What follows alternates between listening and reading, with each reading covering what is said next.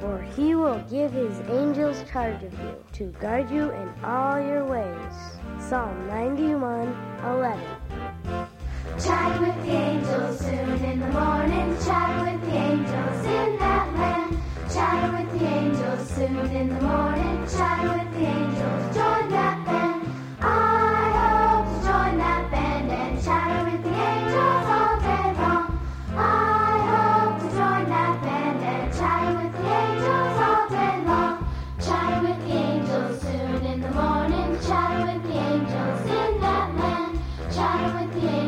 angels